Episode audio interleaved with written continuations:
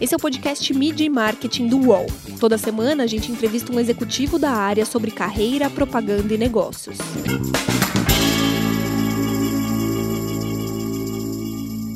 Qual o propósito hoje da P&G? Como é a responsabilidade de trabalhar com uma marca como Gillette, que é sinônimo de categoria? E o que trabalhar em diferentes países da América Latina traz de ensinamentos para atuar no mercado tão grande como é o brasileiro?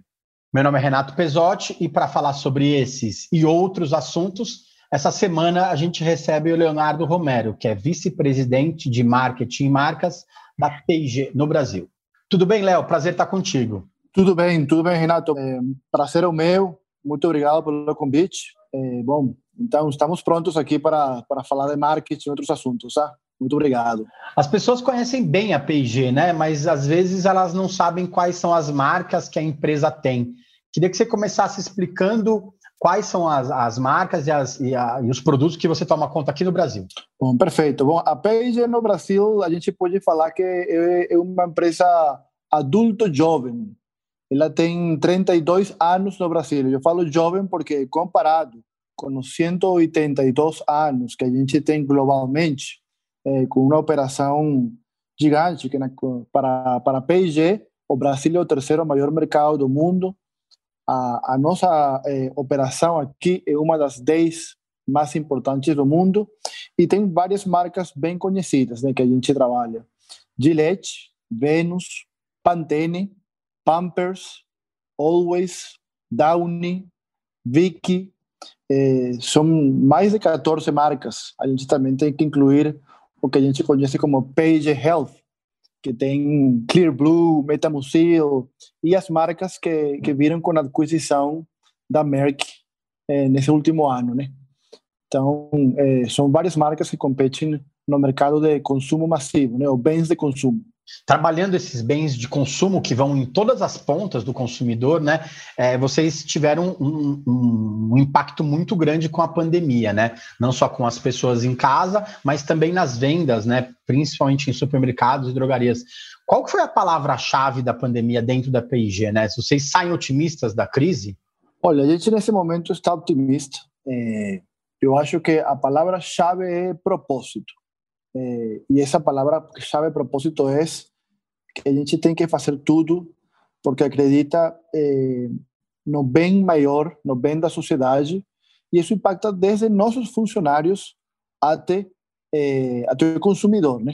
Eh, a gente se enfocou muito em como servir ao consumidor, não só com inovação, eh, mas ao mesmo tempo respeitando nosso propósito em cada uma das marcas. Então, manter o consumidor bem abastecido eh, para minimizar o estresse nesse momento, escutar ele, entreter ele, inspirar também, acho que é bem importante. As pessoas em casa, as pessoas preocupadas, deprimidas, com problemas econômicos. A gente cuidou muito de estar na loja, inspirar eles, manter a nossos ouvidos o tempo todo na rua, entendendo o que estava acontecendo, como a gente podia se conectar mais com o momento, né? É, as pessoas precisavam encontrar produto rápido na loja, as pessoas chegavam em casa e queriam algum tipo de publicidade diferente, né? Que tivesse um, um entretenimento ou que tocasse o coração delas, inspirando. Então, eu acho que eh, a palavra-chave foi agir com, o nosso propósito, não? de melhorar a vida das pessoas. É, e, pessoalmente, eh, e eu acho que para muitas eh, das pessoas, os consumidores, os profissionais de marketing, vulnerabilidade é outra palavra, né? A gente entender que, olha, a gente está aqui, a gente em qualquer momento pode ser atingido por uma crise e que gera uma inestabilidade e nós temos que ser ágeis, temos que ser humildes também, temos que escutar e entender que somos vulneráveis a esse tipo de, de acontecimentos, né? Com a sociedade, com, com a humanidade em geral, né? Porque a, a pandemia atingiu todo mundo. A, a, gente já ouvia há muito tempo dizer que a publicidade ela tinha que ser mais diálogo, né? Que é menos imposição e mais uma troca de informações entre as marcas e os consumidores. Você falou que as marcas também agora precisam inspirar os consumidores. É, isso se torna extremamente importante. Não tem mais como como voltar naquela publicidade antiga que a gente tinha de, de criação de sonhos, de ideais. Hoje a verdade é mais importante para a publicidade mesmo? É, a verdade é mais importante porque no final, eh, quando a gente fala de um, fato, uma verdade, nós falamos de um insight. O único jeito de ter um insight profundo, que isso que é uma verdade profunda, é escutando o que a sociedade quer, né? Escutando o que o consumidor quer. Eh, já não dá para fazer simplesmente um anúncio para, para vender o produto. A gente tem que contar uma história, a gente tem que contar como a marca vai além da, do produto superior, ele tem que oferecer uma superioridade também na experiência, na mensagem, em se conectar com o consumidor. Eh, já não é uma comunicação de papel de parede, né? Onde parece que, que, que todo fala a mesma coisa, né? Eh, então, a, a, conexão profunda com o consumidor é, é muito importante. E, e, para isso a gente tem que estar escutando o tempo todo eh, tocando, linkando um pouco com, com, com, o que você falou de que, que mais aprendimos durante a pandemia, né? Quando eu falei de propósito, de inovação, a gente estava conectado o tempo todo com o consumidor. Entrevistas virtuais, social listening. Acho que não teve um dia em que nosso departamento de Analytics and Insights, que é análises verdades, né? Eh, que, que esteve conectado eh, consumidores para entender o que estava acontecendo como eles se sentiam, e então, desse jeito, nossa publicidade eh, e nossas ações se conectavam. A gente tem vários exemplos, olha, eh, a gente, por exemplo, com, com Gillette, nós nos preocupamos não só com o consumidor final, né, mas também com o dono da pequena loja. A gente sabe que as grandes cadeias, os grandes supermercados que estão em todas as cidades, eh, os, os empregados, os funcionários que trabalham para eles têm um suporte eles recebem, eles têm, eles têm o salário, né? Eles têm de eh, treinamentos para cuidar da saúde, eh, máscara. No nosso no, a loja pequena, que é a loja do cara que só tem esse negócio, eh, e ele conta as moedas, o dia a dia, é como qualquer consumidor, que conta o bolso que está nesse momento para poder comprar a caixa no, ataca, no atacado de azeite, de leite, de fraldas para depois poder vender ao consumidor dele que fica mais perto, né? A gente cuidou também deles. É, a gente tem um programa agora para falar diretamente com eles. A gente doou mais de 200 mil máscaras para esses lojistas, né? É, pequenos. É, e ao, ao, mesmo tempo, a gente compartilhou com eles dicas de como como eles podem se cuidar. A gente tem um, um, direcionada para eles é, porque no final, eles também são parte de todo o ecossistema de manter o consumidor abastecido. Né? Imagina um consumidor que não, que, não, que não, não podia, não conseguia tomar um transporte público para ir a um supermercado grande que ficava meia hora, 20 minutos de casa, ele tinha que ir para a loja da esquina. A loja da esquina tem que estar aberta e tem que ter o produto que ele estava procurando, né? Então, eu acho que isso foi também entender o ecossistema completo de como chegar da casa aos consumidores, muito importante. E entra dentro da comunicação. Comunicação não só para o consumidor, comunicação também para nossos parceiros, eh, como pode ser um, um, lojista. Você acha que essa mudança no, no, comportamento do consumidor é uma das mais importantes que veio com a pandemia? É, esse fato de se comprar de, de pequenos lojistas mais próximos da, do, das residências é, como que vocês têm trabalhado? Porque isso impacta muito no, na comunicação de ponto de venda, principalmente, né? É fazer com que as pessoas comprem mais perto de casa. Isso vai ser um, é um dos principais insights, mudanças da, da, da pandemia?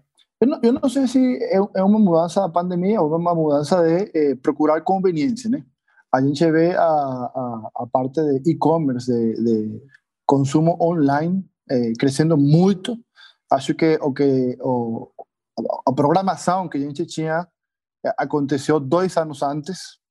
A gente estava olhando um crescimento e, e avançou esse crescimento dois anos eh, do que a gente tinha eh, estimado.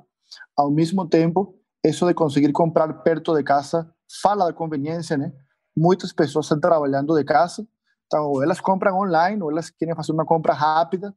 Eh, eu acho que é, é simplesmente as compras do dia a dia é, essa conveniência, né? Provavelmente as grandes compras onde o consumidor no final de semana ele pode ir, sair, ir para o supermercado e ter um tempo, vão continuar. Mas essa esse mix de lojas onde a conveniência é muito importante, online e também lojas que fiquem perto de casa, eh, acho que é uma tendência que vai continuar pelo menos durante o próximo ano e a online só, só para crescer, né? Não tem, não tem mais volta, né? Nosso ouvinte já deve ter percebido, né, pelo seu sotaque, é um portunhol quase português, na verdade, né? É, você é venezuelano, né? Você trabalhou também no Chile e no Panamá, mas está no Brasil há um pouco mais de 10 anos. O que, que o mercado brasileiro é diferente do resto da América Latina? Você tem muito contato com os outros mercados latino-americanos. O que, que a gente tem de tão diferente dos outros, além da língua, que às vezes é parecida? Bom, eu espero que aqueles que estén ouvindo tenham entendido até agora, né? Mas esse sotaque meu é, é, é muito forte.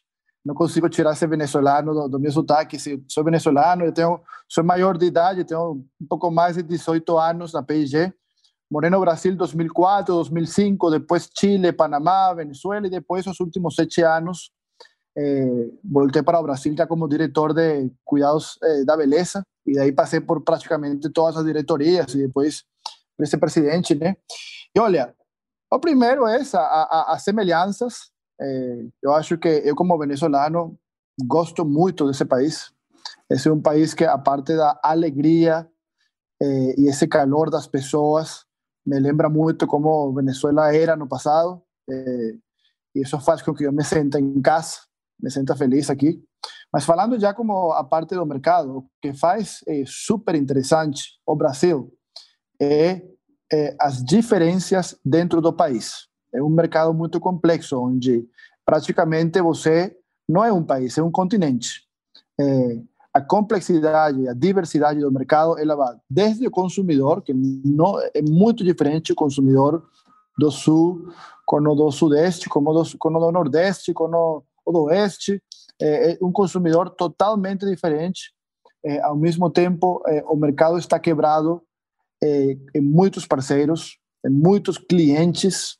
Você não consegue cobrir o mercado com poucos clientes. Você tem que conhecer quais são os, o, como é o trade, né? Como o, como são como são os nossos clientes de um jeito muito mais profundo, porque está muito mais quebrado e muito mais disperso, né? Então, o primeiro isso, a complexidade que traz a diversidade do país. Isso é uma, como muitas coisas, uma coisa boa, porque mantém o trabalho e o dia a dia muito divertido, porque todos os dias tem alguma coisa acontecendo em qualquer região, com qualquer cliente. É, você tem muito espaço para criar coisas diferenciadas e, ao mesmo tempo, exige é, muito trabalho, né? Um comprometimento constante com o entendimento do mercado e o entendimento do consumidor. É, eu trabalhei já para a região, é, quando trabalhei em Chile, em Panamá, são países pequenos, mas trabalhando para a região, entendendo como fazer publicidade para México, como que é um país grande também, mas a diversidade do México é menor do que do que do Brasil, é, desde o consumidor até o trade também. Então, a adaptação de campanhas uh, publicitárias, adaptação de planos de trade, eh, aqui no Brasil requer uma diversidade maior para você conseguir atingir todos os consumidores, todos, todos os clientes de um jeito eh, engajador, né? Eh, acho que o principal é, é, é isso. Mídia e marketing volta já. Prepare-se eu, Otaviano Costa e o UOL trouxemos um programa de tele... Não, não, peraí, melhor. Um laboratório de entretenimento. O Otalab no UOL. Sim, um programa ao vivo com participação de famosos, anônimos, colunistas do UOL e muito conteúdo do Brasil e do mundo. Essa mistura de elementos será ao vivo, na home e em todas as redes do UOL. Anote aí para não esquecer, viu? A nossa experiência será toda quinta ao vivo. Vem comigo, Otalab no UOL. Você falou um pouco de Gillette, né? Como que é ser responsável por uma marca como Gillette, né? Que é um sinônimo de categoria que todo mundo conhece. É, tem que ter inovação e tem que falar da marca o tempo todo, né? Quais são os maiores desafios, né, especificamente para Gillette? O mais interessante de liderar Gillette e a categoria de, de barbear é a responsabilidade que a gente tem. Né? A gente tem que crescer o mercado, a gente tem que escutar o consumidor, mas a responsabilidade também com fazer a coisa certa. A gente, por exemplo, como eu falei, eh, quem doou as 200 mil máscaras para, o pequeno, para as lojas eh, o lojista, foi a Gillette. A gente também doou mais de 25 mil aparelhos de barbear para eh, funcionários médicos, que estão na, na, estavam na primeira linha na pandemia. Então, quando você é o líder de uma categoria, eh, você você tem que dar o exemplo. Você tem que dar o exemplo. A nossa comunicação também tem que mostrar isso. Temos que ter uma comunicação com, com propósito, uma comunicação que eh, mostre a diversidade do país. Eh, desde que eu cheguei na marca, eh, eu assumi essa liderança com uma responsabilidade, com certeza, com o negócio, mas também com, com a sociedade, né? na comunidade. Eh, então, isso é o principal. E o segundo, com certeza, inovação e comunicação o tempo todo é, é a chave para poder você manter a, a liderança, né? É, poder ter um portfólio completo que você consiga, como eu falei no, no, na pergunta anterior, de que qual é que é uma coisa interessante, diferente do Brasil, é a diversidade e a complexidade, né? Aqui você tem que ter um portfólio que seja bom para o consumidor do Nordeste, para o consumidor do Sul, para o, o bolso que, que precisa fazer ajustes, para o bolso que tem um pouquinho de mais flexibilidade para comprar um produto de mais performance. Eh, então, aqui você tem que ter um portfólio bem completo, uma comunicação também diversa para poder atingir diferentes tipos de consumidores. Né? Tem que ter produto para caber no bolso de todo mundo, né? Como você falou. É, boa parte dos produtos da P&G eles acabam usando plástico, né? É, ou no, no, na embalagem. Isso tem, drive, tem sido um drive de inovação bem grande dentro da empresa. Né? O que, que uma, uma companhia do tamanho da P&G pode fazer para melhorar o nosso, nosso planeta? Esse é um. É, é, é uma, uma parte da responsabilidade que a gente tem quando trabalha numa companhia que tem que ter fazer um bem pela sociedade, né? É, a gente tem uma agenda realmente de conseguir é, daqui a 2030 ter zero emissão de carbono em todas as nossas plantas, em todas as nossas é, fábricas. É, já no Brasil, é, as nossas fábricas elas têm vários avanços desde o ponto de vista de sustentabilidade. Eh, por exemplo, as nossas fábricas têm eh, reutilização de água, a gente também tem eh, diminuição de resíduos, a gente tem programas para fazer as nossas embalagens mais sustentáveis e com certeza a gente tem que melhorar muito, né? Mas está dentro de, da, da, política da, da da, da, da, da, da nossa agenda essa diminuição absoluta do carbono por parte de, das nossas fábricas, que é uma das coisas mais contaminantes que a gente tem, e a P&G é uma das empresas que está mais avançadas nesse sentido. É, então, eu acho que é uma é parte da nossa agenda, a gente tem que continuar melhorando, não é suficiente o que a gente está fazendo, mas eu me sinto muito confiante quando escuto falar dos líderes da companhia em todas as ações que estão sendo tomadas e no, que está no nosso, no nosso colo, que são as nossas fábricas, elas, eh, elas são eh, praticamente das fábricas que têm o maior comprometimento com diminuir a poluição que elas eh, causam no meio ambiente. Né? Quando eu falo de água 100% reutilizável, ou diminuição eh, de, do uso da água, como a gente faz para diminuir o impacto que tem no ambiente? É uma agenda global e uma agenda que a gente tem aqui no Brasil também. Quem que te inspira hoje? Quem que faz você acordar de manhã para ir trabalhar? Olha, o que, o que mais me inspira é, eu acho que eu falei no começo da, da, da parte da vulnerabilidade, né? Que nós aprendemos, é, ou, ou não, não aprendimos, mas fomos lembrados do vulneráveis que, que a gente é. é a PJ fez um esforço muito grande por manter eh, a todos os funcionários bem. E eu, dentro do time da liderança, eh, fui parte dessas decisões, né? Eh, de manter a, a, os funcionários protegidos, mas ao mesmo tempo manter o trabalho deles. Eh, eu sou muito agradecido por todo dia acordar e ter um trabalho. Eh, e quando o negócio está indo bem, quando nós conseguimos ter as estratégias certas que conseguem, que fazem com que a gente ganhe no mercado, eu sei que estamos também conseguindo manter o emprego de mais de 5 mil funcionários no Brasil. Né? Então, quando nós conseguimos crescer as vendas, eu sei que a gente consegue também manter o trabalho dessas pessoas. Eh, então, isso é o que, o que mais me inspira. Conseguir saber, saber que a gente está podendo, eh, nessa crise, manter a tranquilidade de muitas famílias todos os dias. Não só externamente levando o produto na casa dos consumidores, mas internamente cuidando nossos funcionários. É, eu queria que você citasse uma campanha de uma outra marca que você gostaria muito de ter, ter feito parte, que você olha e fala assim, nossa, como não tive essa ideia antes? Você pensa aqui, olha, eu, eu, eu sou suspeito, eu, eu faço muito esporte, então sempre as marcas esportivas têm mensagens inspiradoras, né? É, mas teve uma, uma do ano passado, da Nike, que era de uma menina que ela falava que ela não gostava muito de bonecas.